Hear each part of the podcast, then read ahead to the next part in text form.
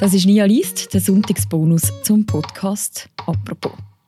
Wir alle tragen eine recht äh, mächtige Waffe in uns. Unser Immunsystem schaltet Krankheitserreger aus, überlistet Tumoren und wächst ein Leben lang mit uns. Für das Magazin hat die deutsche Journalistin und Autorin Jessica Braun aufgeschrieben, was der Mikrokosmos so faszinierend macht. Und was eigentlich in unserem Körper passiert, wenn wir zum Beispiel Fieber haben oder uns verletzen. Schutz und Rettung, eine kurze Geschichte unseres Immunsystems, wird vorgelesen vom Tagiredakteur Jean-Marc Nia. Viel Spaß beim Zuhören. Schutz und Rettung. Eine kurze Geschichte unseres Immunsystems.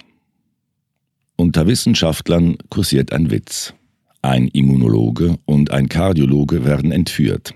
Die Entführer wollen einen von beiden erschießen. Weil sie sich nicht entscheiden können, wen, beschließen sie den zu verschonen, der mehr für die Menschheit geleistet hat. Der Kardiologe sagt, die von mir entwickelten Medikamente haben Millionen von Menschen das Leben gerettet. Beeindruckt wenden sich die Entführer an den Immunologen. Und was haben Sie geleistet? Der Immunologe macht ein nachdenkliches Gesicht. Wissen Sie, das Immunsystem ist äußerst kompliziert. Lassen Sie mich erklären. Darauf ruft der Kardiologe, bitte erschießen Sie einfach mich. Das Immunsystem ist eine der komplexesten Erfindungen der Natur. Es wacht über uns in jeder Minute unseres Lebens während wir Freunde treffen, mit den Kindern spielen, im Meeting sitzen oder die Skipiste hinunterwedeln, bewahrt es unseren Körper von Erregern, die ständig in diesen eindringen. Meist spüren wir davon nichts. Das Immunsystem ist eine feinkalibrierte Abwehr, ein fähiger Heiler. Die Natur hat sich rund 500 Millionen Jahre Zeit genommen, um seine vielschichtigen Mechanismen zu entwickeln.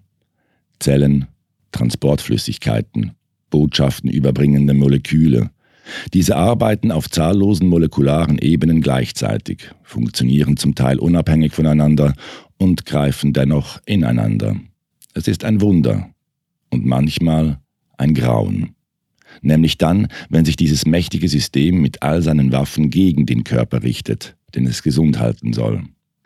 Deshalb gibt das Immunsystem selbst Experten immer noch Rätslauf.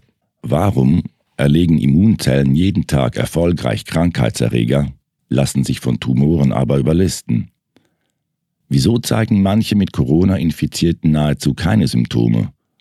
Warum sterben Männer häufiger an Infektionen als Frauen? Was macht Frauen dafür dreimal anfälliger für rheumatoide Arthritis und neunmal anfälliger für Lupus? Beides Autoimmunerkrankungen. Das Immunsystem ist die Antwort auf all diese Fragen. Sich mit ihm vertraut zu machen bedeutet also, sich selbst besser kennenzulernen. Vom ersten Fieber in Kindertagen bis zu den Erkrankungen im hohen Alter. Kapitel 1 Im Mutterleib Wie außergewöhnlich die menschliche Abwehr ist, zeigt sich schon bei ihrer Entstehung. Von der straffen Muskulatur des Uterus geschützt, wächst ein Fötus heran. Verglichen mit der kalten und von Mikroorganismen bevölkerten Welt, die ihn erwartet, ist diese warme Unterwasserumgebung nahezu steril.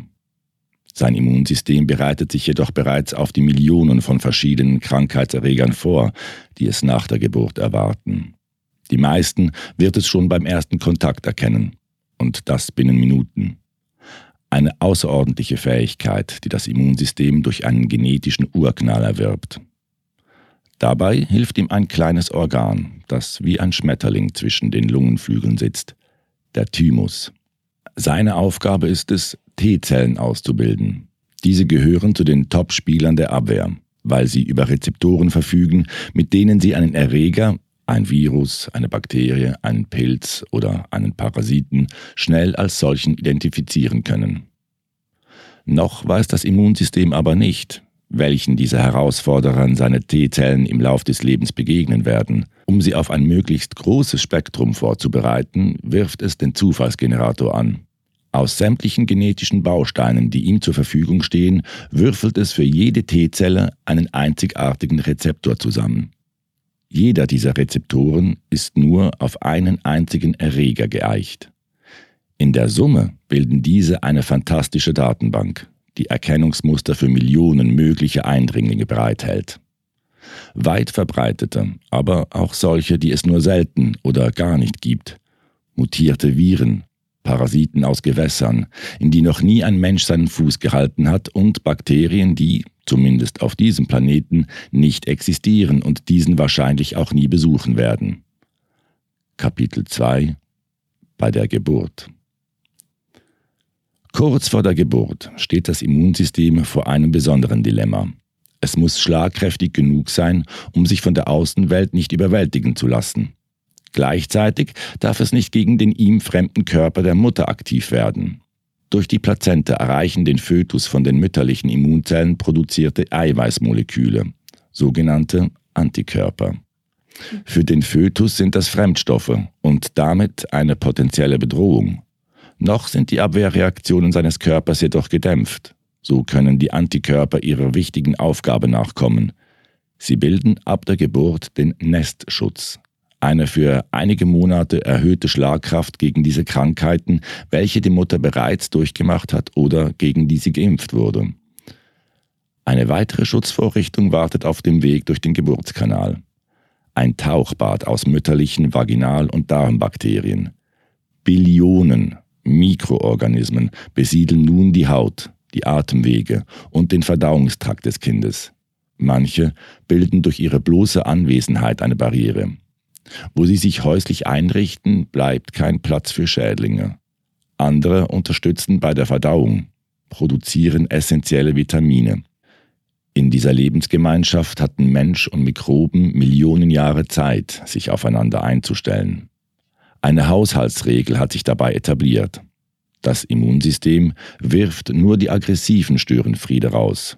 Die nützlichen Mitbewohner lässt es in Ruhe.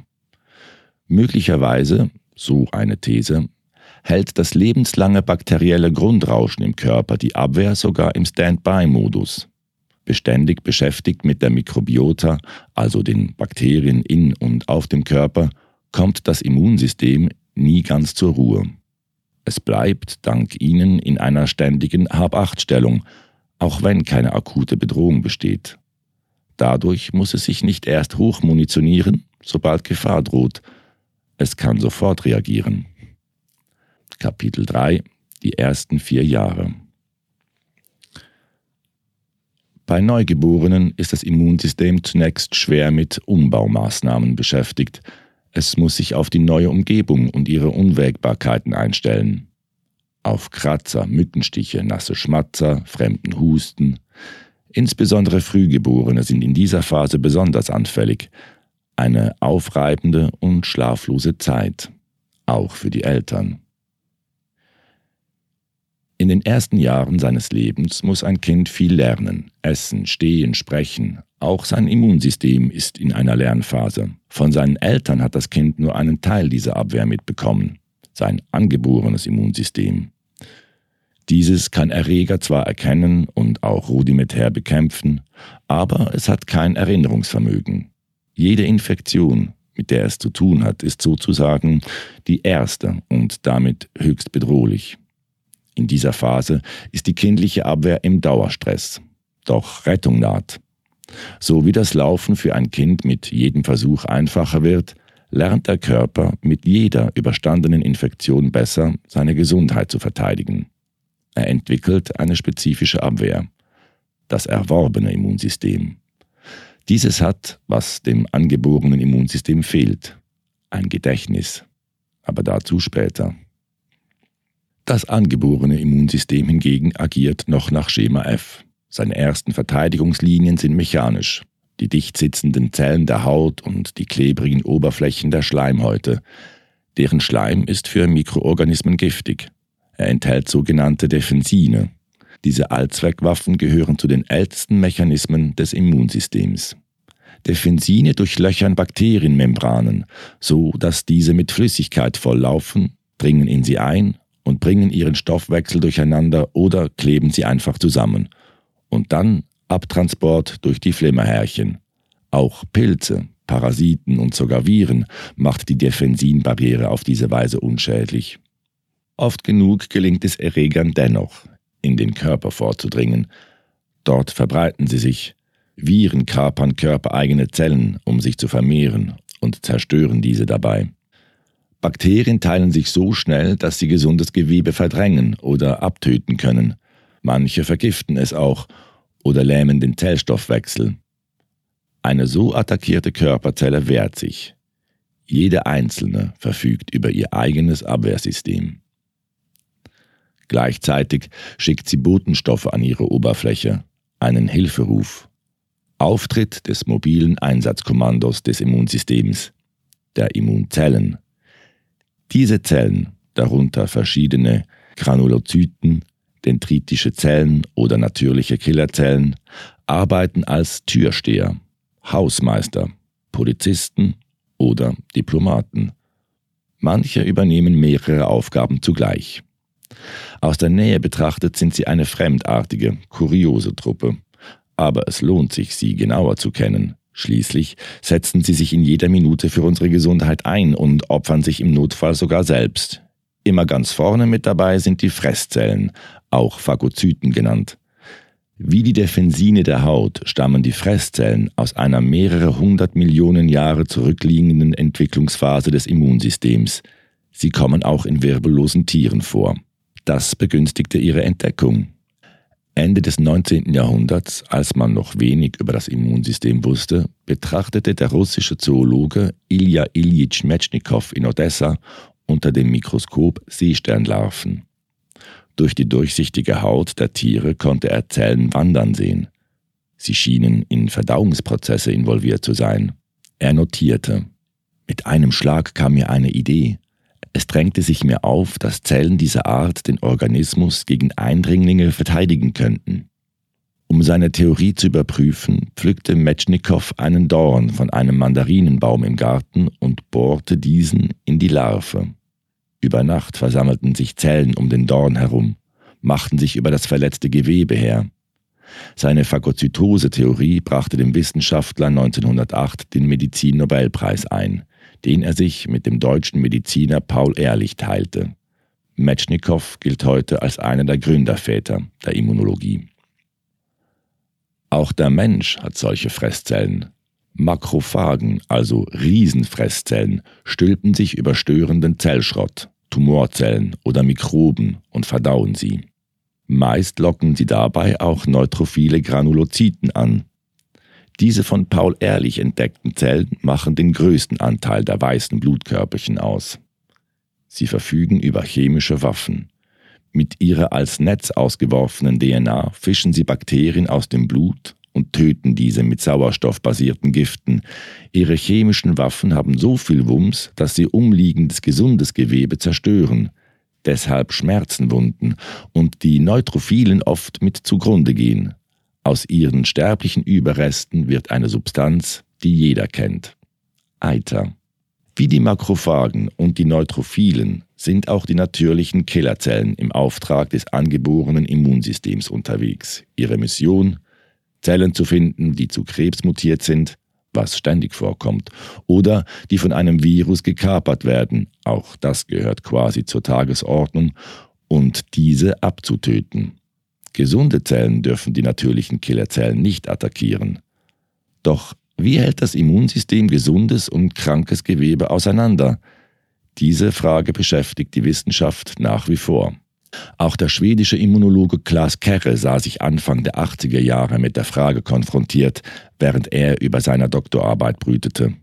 Irgendwie gelang es den natürlichen Killerzellen, korrumpierte von gesunden Zellen zu unterscheiden. Nur wie? Die Lösung fand er beim Zeitunglesen. Der Kalte Krieg war auf dem Höhepunkt. Auch Schweden fühlte sich bedroht. 1981 rekrutierte die schwedische Regierung einheimische Fischer. Sie sollten Ausschau nach russischen U-Booten halten. Um Verwechslungen auszuschließen, händigten sie den Fischern Bilder aus. Darauf zu sehen waren die Silhouetten der wenigen verschiedenen U-Boot-Klassen der schwedischen Marine. Dazu erging die Bitte, nur anzurufen, wenn das gesichtete U-Boot keine der Zeichnungen entsprach. Als Klaas Kerre diese U-Boot-Bilder in einer Boulevardzeitung sah, brachte ihn das auf seine Missing Self-Hypothese. eine Erklärung dafür, woher natürliche Killerzellen wissen, ob sie es mit einer gesunden oder erkrankten Zelle zu tun haben. Sie werden, Kehre zufolge, nur aktiv, wenn der inspizierten Zelle ein entscheidendes Merkmal fehlt. Gesunde Zellen tragen auf ihrer Oberfläche den sogenannten Haupthistokompatibilitätskomplex. Es ist die weiße Flagge, welche die natürlichen Killerzellen am Zuschlagen hindert. Fehlt er, muss die Zelle ausgeschaltet werden. Sie ist korrumpiert. Fressen, sprengen, abtransportieren. Unser Körper ist rund um die Uhr Schauplatz solcher Auseinandersetzungen. Doch davon merken wir selten etwas. Viele Erreger erledigt das angeborene Immunsystem, bevor diese spürbare Reaktionen auslösen. Eine, die wir immer mal wieder mitbekommen, ist die Entzündung. Um Immunzellen zu sich zu rufen, gibt eine angegriffene Zelle Interferone ab. Von diesen Botenstoffen angeregt, weiten sich die Gefäße im infizierten Gebiet. Sie werden durchlässig. Flüssigkeit tritt ein, das Gewebe schwillt an. So können mehr Immunzellen zum Ort des Geschehens drängen. Sie verrichten ihre Arbeit und das kann wehtun. Schwellungen, Rötungen, Schmerzen. Niemand mag Entzündungen. Für das Immunsystem sind sie jedoch der effektivste Weg, den Körper gesund zu halten. Seine Standardantwort auf einen Reiz. Kommt die Abwehr damit nicht weiter, schaltet sie hoch. Fieber ist die nächste Eskalationsstufe. Die Blutgefäße unter der Haut verengen sich, damit keine Wärme mehr nach außen verpufft. Um den inneren Ofen anzuheizen, holt sich der Körper Energie aus den Fettzellen. Während die Innentemperatur steigt, beginnen die Muskeln so schnell zu kontrahieren, dass es den Körper schüttelt. Treffen Fresszellen auf Gegner, dann sondern sie sogenannte Pyrogene ab. Der Name verrät es. Es sind Zündstoffe, die das Gehirn animieren, den Eindringlingen einzuheizen. Bei Kindern mit ihrem noch unerfahrenen Immunsystem erfolgt die Reaktion nahezu ungebremst und mit voller Wucht. Eine Beruhigung für Eltern, von 100 fiebernden Kindern hat nur etwa eines eine ernste Erkrankung. Für alte oder stark geschwächte Menschen ist hohes Fieber dagegen schwer zu verkraften, denn das Immunsystem riskiert einiges, wenn es diese Waffe entsichert. Zugleich ist diese jedoch effektiv. Die Fetthüllen mancher Viren zum Beispiel werden bei steigenden Temperaturen instabil. Bei vielen Bakterien bremst Hitze außerdem den mit 4 bis 20 Minuten extrem hochgetakteten Vermehrungszyklus. Vor allem verstellt der Körper das Thermostat aber, weil ein aufgewärmtes Immunsystem effektiver arbeitet. Makrophagen und Neutrophilen gelingt es bei Temperaturen zwischen 38 und 40 Grad offenbar besser, Erreger richtig zu grillieren. Sie kommunizieren leichter und vermehren sich schneller. Covid-Patienten zählt Fieber zu den häufigsten Symptomen. Ob es sinnvoller ist, dieses wüten zu lassen oder es mit Medikamenten zu senken, darüber sind Forschende derzeit noch uneins. Viertes Kapitel Vier Jahre und älter.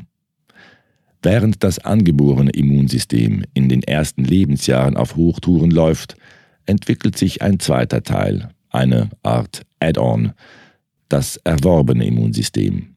Seine wichtigsten Player sind die T-Zellen und B-Zellen. Sie arbeiten eng zusammen, um Infektionen abzuwehren. Und sie sind lernfähig. Mit jedem Erreger, den sie bekämpfen, wird das Immunsystem klüger, spezifischer. Es erwirbt das, was wir als Immunität verstehen. Bei manchen Erkrankungen schützt diese über Jahre vor einer erneuten Infektion. Nicht so bei Covid. Genesene dürfen sich lediglich einige Monate über einen gewissen Schutz freuen. T-Zellen können verschiedene Funktionen übernehmen und sie erledigen ihre Aufträge unerbittlich. Richten sie sich gegen den Körper, verursachen sie oft verheerende Schäden. Das Immunsystem hat für sie deshalb eine eigene Ausbildungsstätte eingerichtet, den Thymus. Fragt man Menschen auf der Straße, wo ihr Thymus sitzt, können nur die wenigsten die Stelle zeigen. Viele wissen nicht einmal, dass sie dieses Organ besitzen. Das ist kein Wunder. Bis 1961 galt der Thymus als verfettetes Überbleibsel der Evolution. Dabei ist die Drüse, auf Restauranttellern kennt man sie als Bries, entscheidend für die erworbene Immunabwehr, die sich bis zur Pubertät entwickelt. Entdeckt hat dies der französischstämmige Wissenschaftler Jacques Miller. Der Thymus ist wie eine Universität, sagt Miller. Hier erhalten die T-Zellen ihre Rezeptoren, mit denen sie Erreger erkennen, und sie lernen, körpereigene von körperfremden Zellen zu unterscheiden. Als Miller in die Wissenschaft ging, hatte diese schon grundlegende Funktionen des Immunsystems identifiziert, darunter die Lymphozyten, eine Untergruppe der weißen Blutkörperchen. In der Thymusdrüse wimmelte es von ihnen. Entfernte man einem erwachsenen Tier das Organ, lebte das Tier jedoch munter weiter.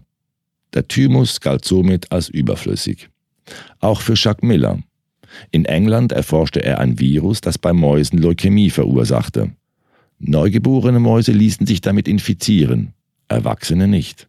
Weil die Erkrankung im Thymus begann, entnahm er den Mäusen die Drüse. Er notierte, die Jungen wurden danach schwer krank. Das war eine völlig neue Beobachtung. Miller untersuchte die Tiere. Ihnen fehlten Lymphozyten. Sie litten an Infektionen, bekamen Durchfall. Weitere Versuche zeigten, transplantiertes Gewebe stießen sie nicht ab. Offenbar versagte ihre Immunabwehr. Für mich lag es auf der Hand. Der Thymus bringt Lymphozyten bei, was ihre Aufgabe ist. Ich muss das nur beweisen, schrieb Miller. Es gelang ihm, Zitat, mit einer enormen Anzahl von Experimenten, Zitat Ende. Nur sechs Jahre später publizierte Miller eine weitere Entdeckung. Lymphozyten gibt es in verschiedenen Varianten. Die Mehrheit wird im Thymus geformt, die sogenannten T-Zellen. Andere, die B-Zellen, erhalten ihre Prägung im Knochenmark. Gemeinsam machen sie die erworbene Immunabwehr so wirkungsvoll. Die Jugend. Was noch im Uterus mit einem genetischen Urknall im Thymus beginnt, entwickelt sich bis in die Jugend zu einem hochspezialisierten Gesunderhaltungssystem. Ausgestattet mit ihrem einzigartigen Rezeptor durchläuft eine junge T-Zelle im Thymus mehrere Prüfungen Funktioniert der Rezeptor?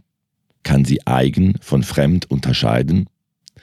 Gelingt ihr das nicht, ist sie eine Gefahr für den Organismus. Der Thymus leitet dann die Apoptose ein.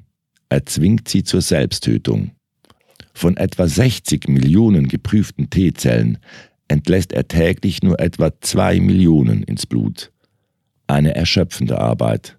Jedes Jahr verliert der Thymus einige Prozent seines aktiven Gewebes. Mit zunehmendem Alter verfettet er. Die Zahl junger T-Zellen nimmt ab. Warum? Das ist bislang ein Rätsel. Im Knochenmark läuft ein ähnlicher Prozess ab wie in der Thymus-Universität. Hier sind es die B-Zellen, die per Zufallsgenerator ihre Rezeptoren erhalten, die sogenannten Antikörper. Das sind Eiweiße, dazu gemacht, an einen spezifischen Erreger wie ein Virus oder eine Bakterie zu binden und sie so bewegungsunfähig zu machen, damit andere Zellen sie abtransportieren können. Junge T-Zellen nehmen im Thymus unterschiedliche Entwicklungswege. Manche von ihnen spezialisieren sich als natürliche Killerzellen darauf, nach virusinfizierten Zellen zu fahnden. Andere werden zu T-Helferzellen, die Fresszellen dabei unterstützen, Mikroorganismen zu beseitigen oder B-Zellen dazu animieren, Antikörper zu produzieren. Ihre Aufgabe ist es, Situationen zu eskalieren. Jede Immunreaktion muss irgendwann aber wieder ein Ende finden. Dafür gibt es die regulatorischen T-Zellen. Sie dämmen beispielsweise Entzündungen ein. Und sie beobachten den Werdegang ihrer Kollegen, der anderen T-Zellen. Denn auch der Thymus macht mal Fehler. Nicht alle T-Zellen, die er nach abgeschlossener Ausbildung ins Blut entlässt, haben gelernt, zwischen fremdem und körpereigenem Gewebe zu unterscheiden. Das macht sie gefährlich, weshalb die regulatorischen T-Zellen als interne Ermittlungseinheit nach ihnen fahnden. Kapitel 6 Als Erwachsene Mit der Pubertät sind die letzten großen Veränderungen im Immunsystem abgeschlossen. Sein angeborener und sein erworbener Teil arbeiten effektiv zusammen. Blasenentzündungen, Norovirus, Holzsplitter im Fuß, Gerstenkorn, haben T- und B-Zellen einen Infekt niedergekämpft, wandelt sich ein Teil von ihnen zu Gedächtniszellen. Wie eine umfassende medizinische Bibliothek speichern sie über Jahrzehnte, vielleicht auch das ganze Leben lang, Informationen über diesen speziellen Einsatz und über das Pathogen ab, das sie bezwungen haben. Dringt dieser Erreger abermals ein, reagiert der Organismus schneller und besser als beim ersten Aufeinandertreffen. Die Krankheit bleibt aus.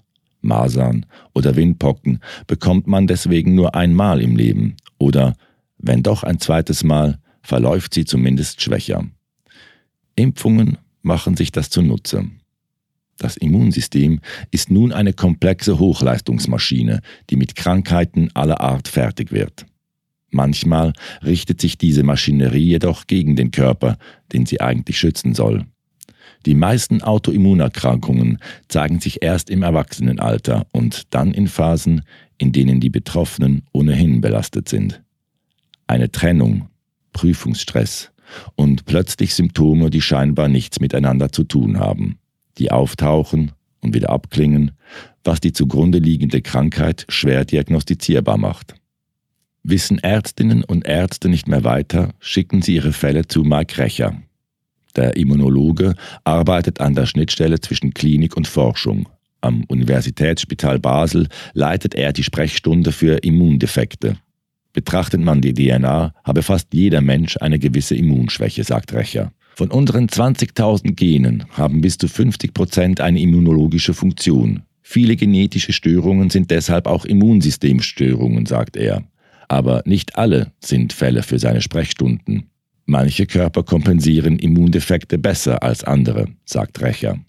Bei Autoimmunerkrankungen wie Mike Recher sie behandelt, bekämpft das Immunsystem gesunde Körperzellen, als seien sie Pathogene. Rheumatoide Arthritis zum Beispiel lässt die Gelenke schmerzhaft anschwellen, Morbus Basedow die Schilddrüse durchdrehen, Colitis ulcerosa führt zu Durchfall und Darmblutungen. Betroffen sind vor allem Frauen. Ihr Immunsystem ist leistungsfähiger. Das bringt Vorteile. Frauen leben länger, sind weniger anfällig für Infektionen und überstehen diese besser. Die Wahrscheinlichkeit eines schweren Verlaufs ist bei männlichen Covid-Patienten zum Beispiel dreimal höher als bei weiblichen. Dafür werden Frauen aber auch häufiger von ihrem eigenen Immunsystem angegriffen, in manchen Fällen bis hin zu Organversagen. Die Suche nach dem Warum konzentriert sich derzeit auf das X-Chromosom. Auf ihm sitzen die meisten immunrelevanten Gene, und Frauen haben es bekanntlich zweimal. Normalerweise ist eines der beiden in jeder Zelle des weiblichen Körpers stillgelegt. Einer neuen Studie zufolge scheint das Stilllegen aber zumindest bei Patientinnen mit der Autoimmunerkrankung Lupus nicht richtig zu funktionieren. Im Körper der Betroffenen wüten chronische Entzündungen, sie haben Fieberschübe und Schmerzen in den Gelenken. Autoimmunerkrankungen sind unheilbar. Die Gedächtniszellen, die sich nach Kontakt mit einem Krankheitserreger bilden, erinnern sich auch an den Fremdkörper, der bei Autoimmunerkrankungen die Entzündung ausgelöst hat, das eigene Gewebe. Es aktiviert die Gedächtniszellen wieder und wieder, bis die Bibliothek des Immunsystems voll ist mit Marschbefehlen gegen das Selbst. Der Körper gewährt Frauen jedoch Auszeiten, Während der Schwangerschaft signalisiert die Plazenta dem mütterlichen Immunsystem, sich ruhig zu verhalten. Dieser Nicht-Angriffspakt, der selbst die Muskelkrämpfe einer multiplen Sklerose verschwinden lassen kann, gilt aber nur bis zur Geburt. Dann kehrt die Krankheit zurück und es bleibt nur ein Mix aus Medikamenten. Cortison, um die Entzündungsprozesse zu dimmen, Schmerzmittel, um sie erträglicher zu machen. Das Gegenteil von personalisierter Medizin. In seiner Sprechstunde sucht dann Mike Recher nach dem einen mutierten Gen. Er sagt, hat man das gefunden, kann man immer häufiger spezifischer behandeln. Fünf bis zehn Prozent der Menschen leiden unter Angriffen ihres Immunsystems. Ohne TTLA4 wären es sehr viel mehr. T-Zellen tragen dieses Protein auf ihrer Oberfläche. Es ist einer der Ausschalter der Immunabwehr. Hat eine T-Zelle ihren Job gemacht, Infektion eingedämmt, Zeit für die Wundheilung, dann verhindert CTLA4, dass diese weiterhin aktivierende Signale empfängt. Kommen keine Notrufe mehr rein, stellt sie den Dienst ein. Eine weitere Sicherheitsvorkehrung ist das Oberflächenprotein PD1. PD steht für Programmed Death, Selbstzerstörung. Der Thymus sortiert damit fehlerhaft arbeitende T-Zellen aus, bevor diese außer Kontrolle geraten können. Es gibt jedoch eine Krankheit, die gelernt hat, sich der Mechanismen CTLA4 und PD1 zu bemächtigen. Sie ist der Endgegner des Immunsystems. Doch dieses behandelt sie wie einen Freund.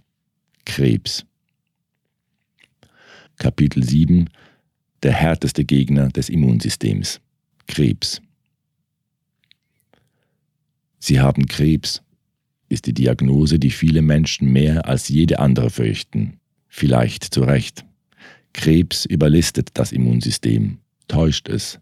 Schlimmer noch, manche Tumore bringen das Immunsystem dazu, sie zu schützen und zu nähren. Der Mechanismus, den sie unterwandern, ist derselbe, der Leben erst möglich macht, die Zellteilung. Zellen teilen sich ständig. Indem sie sich vervielfältigen, heilen sie zum Beispiel Hautverletzungen oder halten die Magenschleimhaut intakt, die ständig aggressiven Stoffen, etwa Säuren, ausgesetzt sind. Diese erneuert sich durch Zellteilung etwa alle fünf Tage. Die Haut an Armen oder Beinen braucht dafür rund zwei Wochen. Mit jeder Teilung passieren jedoch Kopierfehler, die zum Verlust der Zellfunktionen beitragen. Viele dieser Mutationen kann der Körper ausgleichen. Manche allerdings lassen die Zelle entarten. Das Immunsystem erkennt solche schadhaften Zellen meist und stellt sie kalt. Selbst eine Krebszelle ist für T-Zellen eigentlich keine Herausforderung. Bam, weg damit. Einige der mutierten Zellen sind den gesunden aber so ähnlich, dass sie der Abwehr entgehen. Bleiben genug von ihnen unentdeckt, kann ein Tumor entstehen. Eine gesunde Zelle weiß anhand von wachstumsfördernden Signalen, wie oft sie sich teilen soll. Krebszellen blockieren diese Signale. Sie wuchern. Makrophagen, die in den Tumor eindringen, um ihn zu fressen, kann dieser vergiften. Unter seinem toxischen Einfluss vergessen die Fresszellen ihren Auftrag und produzieren stattdessen einen Stoff, der auf den Tumor wie Dünger wirkt. Krebs beherrscht etliche solcher Tricks.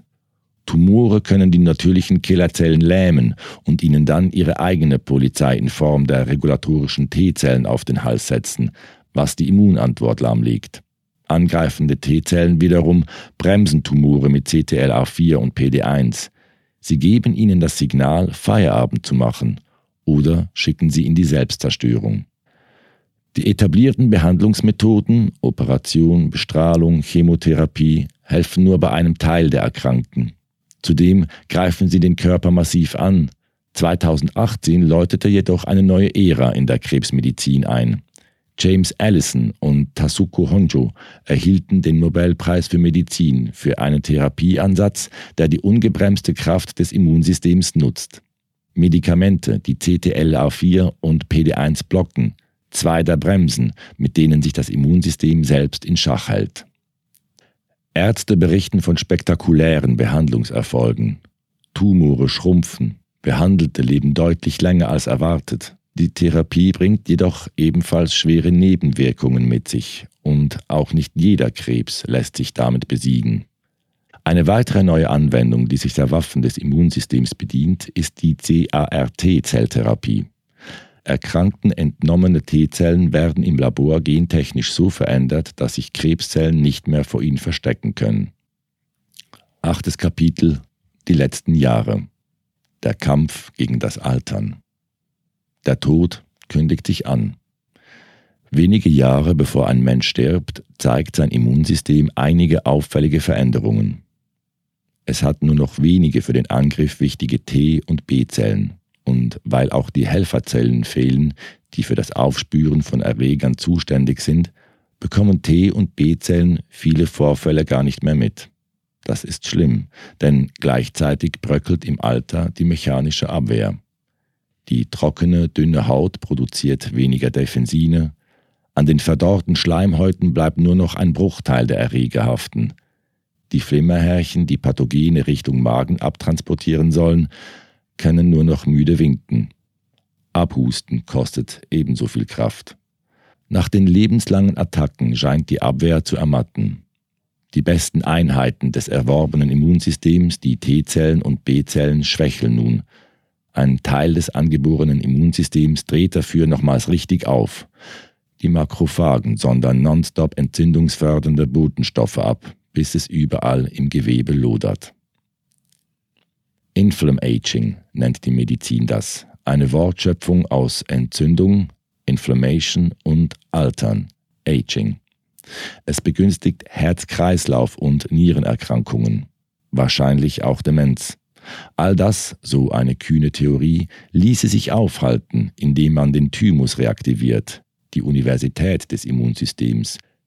Im Alter hat der Thymus den Dienst weitgehend quittiert, ist zum Fettsack geworden. 2019 veröffentlichte der US-Wissenschaftler Greg Fay eine kleine, aber aufsehenerregende Studie. Mit einem Medikamentenmix hatte er über ein Jahr die Thymusdrüsen seiner Probanden wiederbelebt und ihre Körper damit messbar verjüngt, im Schnitt um zweieinhalb Jahre. Einem ergrauten Freiwilligen sollen sogar wieder dunkle Haare gewachsen sein. Nun will Fay die Studie mit 85 Probanden wiederholen, darunter auch Frauen. Freiwillige werden noch gesucht. Ob sich das Experiment in größerem Stil wiederholen lässt? Möglich. Das mächtige Abwehrsystem, das den Körper ein Leben lang unmerklich vor einer Vielzahl von Krankheiten schützt und seine Verletzungen heilt, könnte sich eines Tages als der Jungbrunnen erweisen, nach dem die Menschheit seit Jahrhunderten sucht. Und alle tragen es in sich.